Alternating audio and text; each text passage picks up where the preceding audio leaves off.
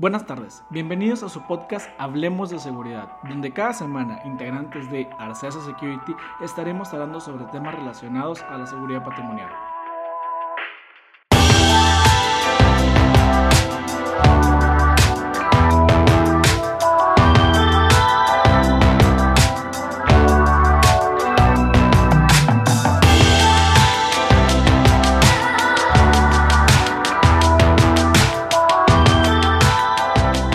¿Qué onda, Alan? ¿Cómo estás? Buenas tardes. Excelente, listo para grabar un capítulo más. Excelente, Víctor, ¿cómo estás? Buenas tardes. Excelente, Dani. Buenas tardes, Alan. Buenas tardes, Dani. Aquí estamos listos para un capítulo más. Pues buenas tardes, retomando el tema que estábamos este, con la Administración de la Seguridad, en De Camino al CPP, nos quedamos en el robo de los empleados hacia las empresas. Robo de empleados, es correcto. Eh, nos quedamos en mitos comunes, no sé si lo recuerdan, Alan. Sí, fue lo- ¿Recuerdan, lo- lo mitos último que- comunes. Seguíamos con robo de empleados. Eh, podemos empezar ya de una vez, ¿no? Con este capítulo. Yo creo que es un capítulo muy interesante. ¿Cuál es la frecuencia de robo de empleados? Nos dice aquí el POA. En la industria, una tercera parte de los empleados reportaron robos a sus empleadores. En la mayoría, los robos no eran frecuentes y fueron menores. O sea que, pues, una tercera parte a lo mejor de tus empleados va a reportar lo que son los robos, ¿no? Sí, no todos los empleados se animan a, a realizar un reporte de, de robo cuando ven que existe esa, eh, esa posibilidad que esté sucediendo o que se den cuenta que esté sucediendo un, un- robo tal cual. Y eso muchas veces se debe, una, a que a lo mejor no confían en los canales de comunicación que hay para reportar ese tipo de, de, de actividades. Por ejemplo, a lo mejor que no confían en el de recursos humanos o que sientan que eso les pueda traer una repercusión o una represalia este, posteriormente. Y pues principalmente son los motivos por los cuales no se animan a, a reportar. Sí, yo creo el miedo. O sea, el miedo a tener problemas con sus compañeros. Y que el mismo jefe puede estar metido en eso, lo pueda tomar mal y los quiera Sí. correr. Entonces ahí siempre es recomendable tener este, un canal de denuncia anónima este, que llegue a lo mejor al corporativo de la empresa este, o a un departamento externo eh, que no sea parte de, de la empresa tal cual y eh, fomentarlo entre los empleados para que tengan conocimiento de que existe y cuándo y cómo deben utilizarlo. Exactamente. Es correcto. También nos dice que hay una distribución llamada bimodal. Pocos empleados roban mucho y muchos empleados roban poco. Sí, es- eso hace referencia, por ejemplo, a cuando existe, no sé, digamos, el, el robo hormiga que se da en muchas empresas, ¿no? Que son a lo mejor muchos empleados que se llevan pocas cosas y en cambio cuando es un grupo pequeño de empleados a lo mejor tienen mayor manera de organizarse y cometer un robo a, a mayor escala y sus procesos están de la mano, por así decirlo. No, y, lo, y más relacionado a lo que dices, o sea, no, no tanto material, materia prima que vayas a ocupar, sino las plumas, el papel, el tiempo, los clips. Yo, o sea, no sé la verdad cuánto es en, en- en dinero, pero imagínate una empresa que esté comprando plumas cada tres, cada, Sí, o sea, una, un caja de plumas, una caja de plumas cada tres días, pues oye, a la larga se va a hacer un... No, y sea mucho o sea poco de robo. ¿no? Sí, al final del día, este, pues, todos tienen que, que vigilarse, ¿no? A lo mejor hasta incluso eh, en eso, por ejemplo, es en oficinas, lo que comentaba acerca del papel, plumas y eso, pero pues también en los almacenes es muy común este, la cinta aislante, este, los pegamentos, algunos solventes, o sea, todo este tipo de cosas también son muy sustraídas o solicitan más de las que realmente necesitan, ¿no? Claro. Correcto. Muy bien, pasando al siguiente punto, nos dice, las cuatro características de los robos de empleados son diversidad, Ujú. modificación, encubrimiento y divergencia. Ok, yo creo que eso vamos a ver más adelante que... que Se van a ir viendo cada más adelante. Supongo que sí. Muy bien, continuando con estos puntos, nos dice, los esfuerzos de prevención de pérdidas y protección de activos se deben centrar en lo siguiente. Empleados que roban frecuentemente están involucrados en otras actividades en el trabajo contraproductivas, que es lo que platicábamos hace un momento, ¿no? Muchas veces los empleados que roban también te dan señales como que pues no hacen caso, no hacen su trabajo como debe ser, a lo mejor le repelan mucho a su supervisor, a su jefe directo, se encuentran en problemas con más compañeros. Sí, a ¿Qué lo es? mejor, por ejemplo, perdón, venden cigarros o cosas que van, vaya, o sea, eh, digamos que eh, van como que en contra de las políticas, pero no son tan, tan graves, ¿no? Este, su- sería un ejemplo de... Que además hasta cierto punto se me hace, no ilógico, pero se me hace tonto por parte de ellos. Si sabes como quiera que estás haciendo algo malo, güey, ¿por qué no te pones a hacer las cosas bien? Porque no te portas bien, Pero ¿no? pórtate bien, güey, y puedes seguir operando mal. Porque sí. nadie, vas a, así nadie vas a levantar sospechas. Es, esa es otra manera de eso, pero a lo mejor ese sería un caso eh, de una persona que estuviera un poco más consciente de, Sí, de lo que está del- haciendo. exacto. Aquí a lo mejor es más que eh, a lo que se refiere que por el tipo de personalidad que tienen o el tipo de comportamiento, pues es más común que ese tipo de personas puedan llegar a involucrarse en una actividad ilícita dentro de su lugar de trabajo. Sí, no es como pensar de que nada, ya me vale que me cachen, ya me voy a portar mal, ya no voy a hacer mi trabajo bien, voy a andar Sí. vendiendo, como dices tú, cigarros, este tipo de cosas. voy a robar. Que van en contra de las políticas de la empresa, ¿no? la mayoría de las veces. Ahora bien, otro de los puntos que aquí nos maneja nos dice, entre mayor sea la oportunidad de robar, mayor es la posibilidad de que ocurra. Y creo que lo platicábamos en el capítulo pasado. Sí, o sea, si tú no tienes los controles suficientes, obviamente vas a tener mayor posibilidad de que tus empleados te roben. Sí, sí, sí, o sea, entre, más, entre mayor oportunidad tengan, pues es más posible o más probable que pueda llegar a, a, a ocurrir por lo mismo, ¿no? Porque les estás dejando la oportunidad libre, o va a llegar a un punto en el que a lo mejor se van a animar después de que lo piensen bien. Exactamente. Correcto. Nos dice también, empleados satisfechos en el trabajo tienen menos posibilidades de involucrarse en robos. Eso es cierto. Sí, ya sé que están satisfechos con su sueldo, con sus prestaciones, con que los valoren laboral- laboralmente, o sea, puede haber muchos motivos por el cual una persona se anime a, a reportar algún robo cuando lo llegan a invitar o se da cuenta que está sucediendo. Y esas son de las, de las principales. Yo creo que cuando hemos hecho investigaciones, este, la gente que nos, que nos reporta o que hace función de, de denunciante anónimo, son muchos de los motivos que nos da, que nos dicen de que, "Oye, pues que yo reporto porque si ellos están robando me va a pegar bien mis utilidades. Exacto. Sí, O cosas como eso. ¿no? De hecho, tenía un compañero, una vez fui, fui a platicar con él en su, en su negocio y él vendía mangueras. Todo lo relacionado a terminales y mangueras de hule. De todo tipo de mangueras que te puedas imaginar. Entonces le decía, oye, ¿cómo manejas este, el robo hormiga? Porque tenía anaqueles y anaqueles con más de mil piezas muy chiquitas de cobre que Sí. son muy fáciles de robar y con un Sí, precio tienen altísimo. Y me decía, pues yo hago un pool de, no sé, mi el porcentaje de utilidad para todos los empleados es tanto y si pues falta al final del inventario se los cuento todos. Dije, oye, te vas a echar en contra a los A de contaduría, güey, a los de legal, a los de ventas, porque oye, yo no estoy en el área de piso y me está afectando la gente que está en piso, me está afectando mis utilidades. Dije, no se me hace justo. Dije, no, no es para mí la mejor opción que puedas manejarlo de esa manera. Es que es, variable porque, por ejemplo, ahí a lo mejor la gente de compras puede decir de que, oye, ¿sabes qué? Y la de producción también, ¿no? De que, oye, pues estamos produciendo esto, esta cantidad, y estamos comprando este material como que no hace match. Claro. Y ahí a lo mejor esto de compras puede levantar la mano y decir de que, oye, ¿sabes qué? Pues estamos comprando mucho, ¿no? Este. ¿De dónde está yéndose ese material? Si, el, si la producción, la, la planeación que tiene producción, pues no está a ese, a ese nivel. Pero no era tanto una fábrica, era más un retail.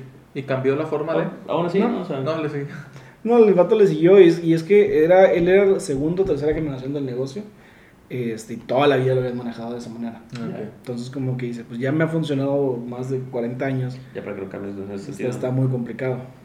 Ok. Ok, otro punto que aquí nos maneja nos dice, fuerte compromiso de la administración en disuadir el robo y reducir pérdidas a través de políticas y procedimientos reducen litigios.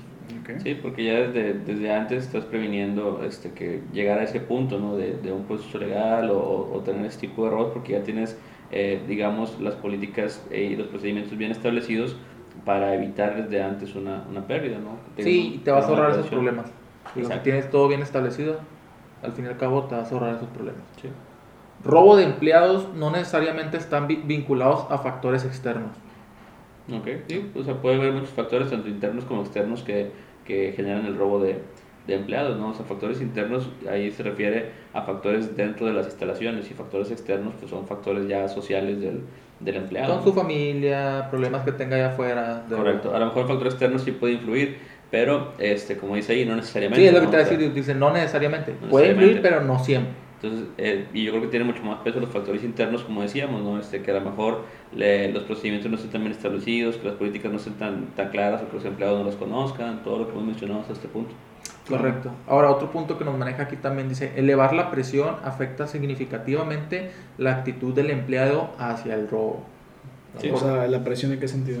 A lo mejor tanto lo estás laboral, pre- ¿no? O sea, presionando laboralmente. Sí, que tengan cumplir ciertas métricas o algo y a lo mejor eso les genera cierta frustración, cierto descontento a- a- Claro. hacia la empresa y digamos que, eh, y lo hemos visto ¿no? en, en entrevistas que hemos hecho, que, que ese puede llegar a ser un factor este, para que se animen a, a, a cometer un robo. Ok, ahora, ¿cuáles son los elementos comunes de robo de empleados?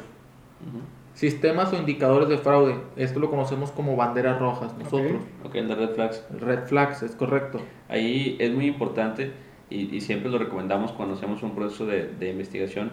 Este, eh, de, las, de las recomendaciones posteriores al proceso es que los supervisores estén capacitados para la detección de, de red flags en sus empleados. O sea, que los supervisores, porque son los que están este, Más cercanos. día a día con, con, con los elementos, pues tengan manera de detectar estas banderas rojas este, y, te- y se tenga un procedimiento eh, documentado y por escrito para escalarlas y que se puedan tomar las medidas necesarias tanto de prevención como de reacción en caso de que haya una bandera roja. Exacto. Muy bien. Deudas personales altas. Ese es un ejemplo de red flags. Digo, es, es muy, muy bien conocido que nos ha tocado que por presiones que tienen que pagar al banco, este, a tiendas departamentales. o a los mismos dealers, o si son, si son adictos a Bueno, droga. hablando de si, son, es, si es un punto, es un punto más adelante el, el consumo de, de drogas también. Pero sí, definitivamente las deudas personales altas este, eh, son un factor o son un, un red flag que, que hay que estar en alerta este, que si un empleado lo tiene. ¿no? De hecho, ¿a alguien de ustedes les tocó poner un polígrafo a una persona que tenía un estilo de vida que no, no concordaba con eso, que tenía dos Mini Cooper, un BMW y Correcto. que ganaba como 15 mil pesos? es, ese es otro red flag que vamos a ver incluso ahorita más, que vamos a ver ahorita más adelante, que es el vivir arriba de sus posibilidades. Claro.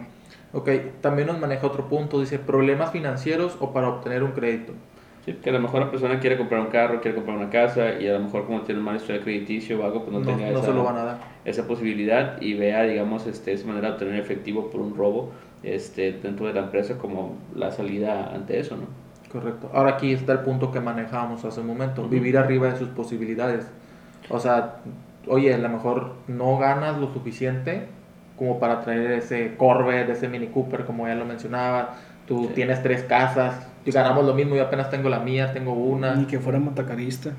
¿sí? Entonces, o sea, es, es muy común también ese tipo de, de cuestiones, ¿no? O sea, también los provisores ahí tienen que estar muy alerta en eso, ¿no? Ahorita lo que decís de los montacarguistas es cierto, o sea, de repente ves un montacarguista este, y son factores muy, muy comunes que siempre nos tocan, que de repente empieza a, a comprar este, vehículos eh, de una gama más alta que, que lo que su sueldo le, le permite en ese sentido. Este, a lo mejor que empieza a comprar este, más joyas, que de repente deja de llevar lonche y empieza a comprar comida tanto para él como para los demás.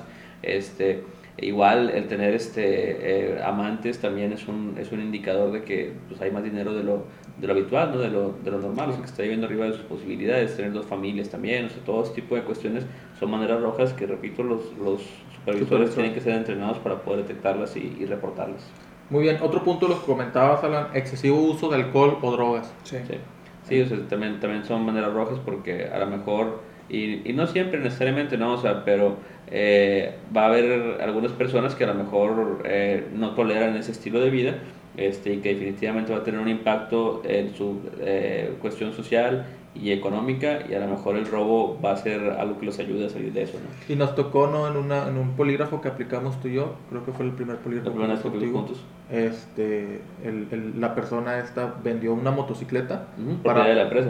y era propiedad de la empresa para poder pagar su, su droga, que era piedra, ¿no? Sí, Era- que Crico, ¿no? Era cristal. No, no, no, ¿Era no, piedra? era, era piedra. Estaba escuchando, justo antes de que llegaran ustedes, estaba escuchando un podcast de lo mismo que decía, de, había una persona que estaba comentando de que yo creo que los, los- las personas que son adictos a alguna droga pues tienen que ser funcionales hasta eso. Y decía, o sea, que como que lo puedas llevar a la parte de ser funcional. Sí. Y decía, este, por ejemplo, los, los, los adictos al crico son funcionales, son buenísimos para robar. Entonces dices, Digo, suena, suena chiste, es chiste la neta, pero es mucha, es la gente que como quiera, este, pues la misma adicción a la droga te hace conseguir eso. Y Es si- que, es que tienes, perdón que interrumpa, tienes un bici y tienes que mantenerlo. De mala manera, Sí. a lo mejor muchas personas y otras personas de buena manera, pero tienes que mantener ese vicio, lamentablemente, de una u otra forma. Sí, entonces definitivamente entra dentro de las, de las banderas rojas o red flags. Correcto. Otro punto que nos maneja aquí dice desigualdades percibidas, como cuáles, no promocionarlo, baja paga, Sí, a claro. lo mejor también hasta un trato mejor a otros empleados, ¿no? Eso va a generar un resentimiento. este, O una atención hacia un caso que levantes, que nos había tocado también un, un polígrafo sí. de una persona que robó unos equipos de celulares. Este, ¿Por qué? Porque a él le habían robado su cartera y él levantó la, la mano y nadie lo peló y dice, ah, pues aquí nadie pelan a nadie, pues están sus teléfonos, me los va a robar. Sí, fue la justificación que, que él dio para involucrarse en esa ocasión en un, en un tema de robo. Ok, otro punto que nos maneja dice carácter de baja moral. Igual se refiere a eso, ¿no? O sea, empleados que a lo mejor están desmotivados, que no se sienten a gusto, este, todo eso influye a que a lo mejor no tengan también puesta la camiseta, como, como se dice coloquialmente, y que se animen a involucrarse en ese tipo de actividades. Claro. Correcto. Comportamiento compulsivo. Es un punto también que aquí nos maneja. Por ejemplo, gente que, que sean este, eh, cleptómanos, este, son susceptibles a involucrarse en este tipo de actividades también. Que ya- o sea, eso ya no lo controlan ellos, o sea, ya es una enfermedad per se. Igual ludópatos, a lo mejor este, también eso les va a generar un problema que a lo mejor terminan en este tipo de, de actividades. Cualquier tipo de adicción podría decir yo que, o sea, que, que, que conlleve dinero. Correcto. O sea, es que, es que en todo, o sea, porque puede ser, este, como dijiste, ludópatas, que conlleva el estar gastando alguna adicción, este, alguna sustancia, pues tienes que, tienes que comprarla. Sí. Este, los cleptómanos, pues eso ya lo hacen por enfermedad. Todo, todo tipo de adicciones sí, sí conlleva ese, ese vicio compulsivo. Ahora bien, otro punto que aquí nos maneja dice posiciones de confianza. A lo mejor entre Sí. más posición tengas, ¿no? Tienes más oportunidad. No, no que tengas más oportunidad de robar, pero como ya eres empleado de confianza, En, en ciertas posiciones de confianza te delegan este, mayores responsabilidades este, y a lo mejor menos supervisión, lo cual te da una mayor oportunidad de, de involucrarte en una actividad ilícita en caso de que haya algún factor interno o externo que, que te motive a hacerlo. ok. Conocimientos significativos de operaciones claves. De hecho, ahorita que comentan eso de para lo que son posiciones de confianza, no supieron el caso de una empresa donde estaban metidos varios directores que desfalcaron a la empresa como por no sé cuántos millones de dólares que fue muy sonado aquí en Monterrey. Mm, Yo no. Bueno, fue una empresa aquí en Monterrey que ya no existe, o sea, ya la compró otra empresa alemana. Este, entonces varios directores estuvieron haciendo firmas de, pues, de cheques, o sea, lo estaban cobrando ahí mismo en el banco de la empresa y los estaban haciendo pasar y estaban, digo, todo esto estoy resumiéndolo a gran escala, pero estaban cobrando cheques y los estaban autorizando por el contralor y ellos mismos como que estaban moviendo el dinero, ellos mismos se crearon varias cuentas y desfalcaban a la empresa como por 10, 12 millones de dólares y eran puros directores, o sea, eran puros puestos, puestos clave que dices. Esos son puntos los que hay que checar también. Sí, definitivamente, ¿no? O sea, a pesar de que, que haya empleados de confianza, pues siempre tiene que haber un, un control, ¿no? Este, una supervisión, una revisión, una auditoría, preferentemente externa, también es importante el, el tenerla para que pueda salir todo lo que, lo que esté sucediendo tras bambalinas, como se dice. ¿no? Y es que muchas veces uno piensa de que, ay, son los directores, no hacen nada, no, no pueden robar. si ellos mismos Ganan mucho. Ganan mucho porque van a robar. Y nos ha tocado casos donde el director, el gerente general de la planta, pues está robando.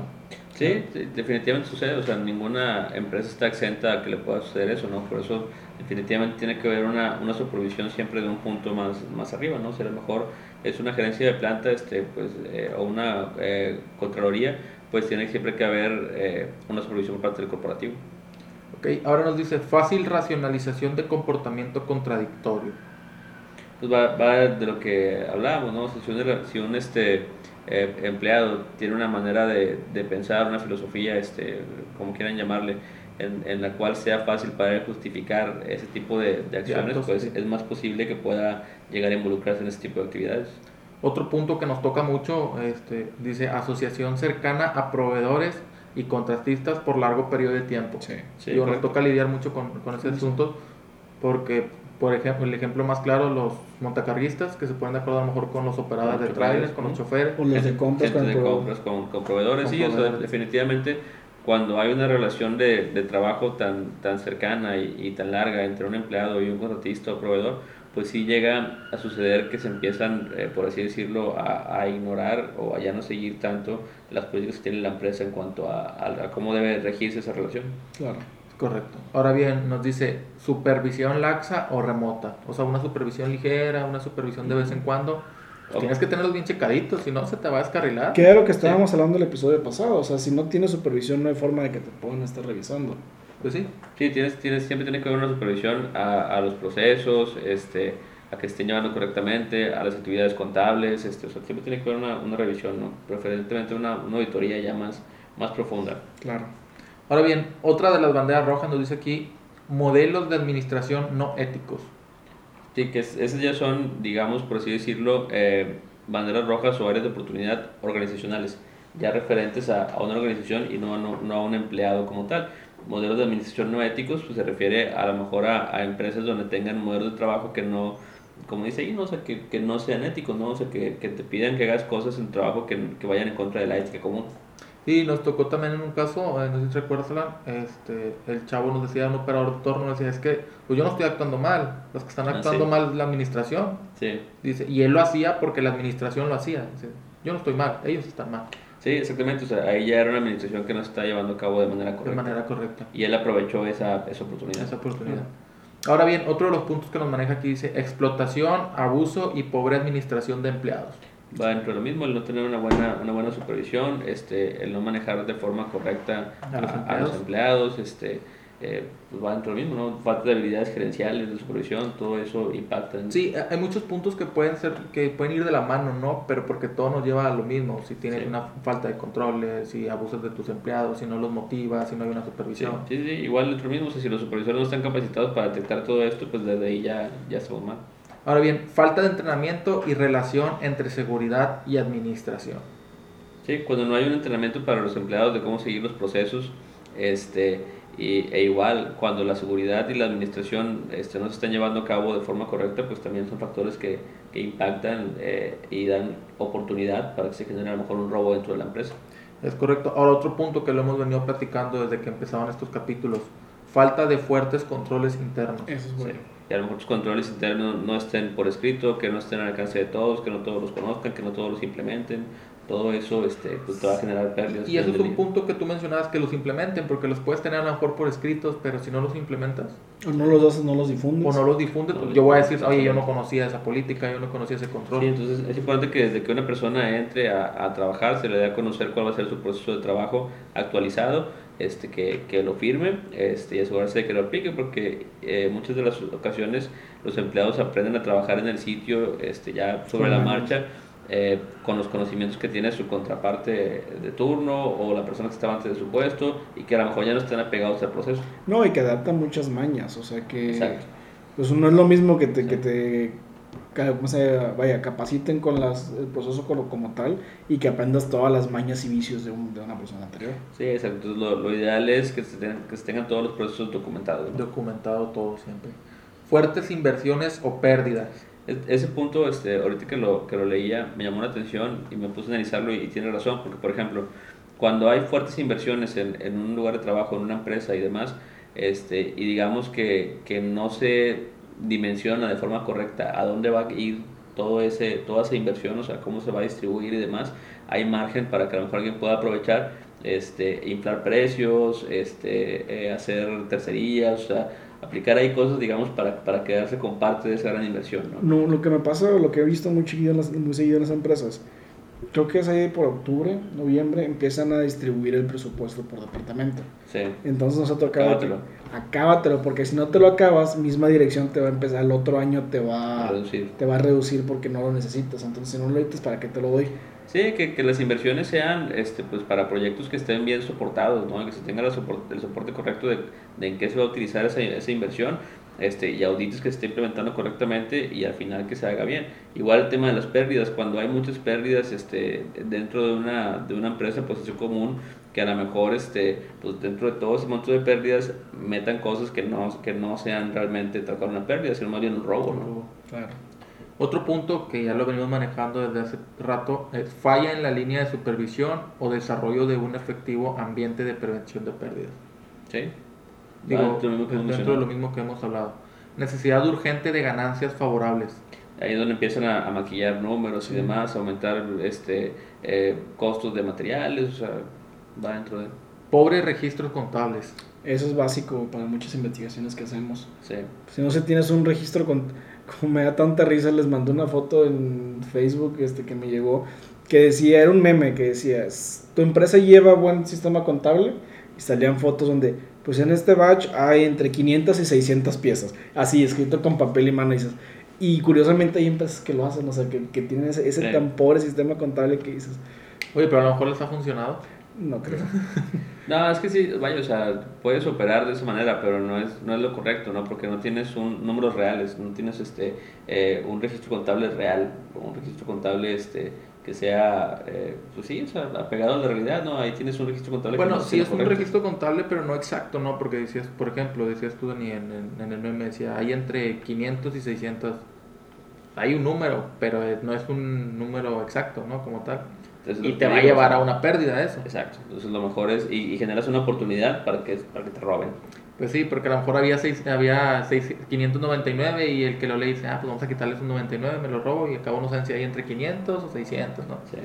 Ok, Ahora bien, dice, falla en la línea de supervisión o desarrollo de un efectivo ambiente de prevención de pérdidas. Ese ya lo leímos, ¿verdad? Sí. Ya lo vimos. Estás en el falta, Falta de de separación o responsabilidad Oh, para una recibir. disculpa. Falta de separación o responsabilidad para recibo y embarque. Sí, esa, esa parte también es muy Nos importante. ¿no? O sea, mucho ese- ese delimitar tema. correctamente las funciones de recibo, las funciones de, de embarque y asegurar que se estén llevando a cabo de forma correcta. Es importante también que las funciones tanto de recibo como embarque se involucren al departamento de seguridad.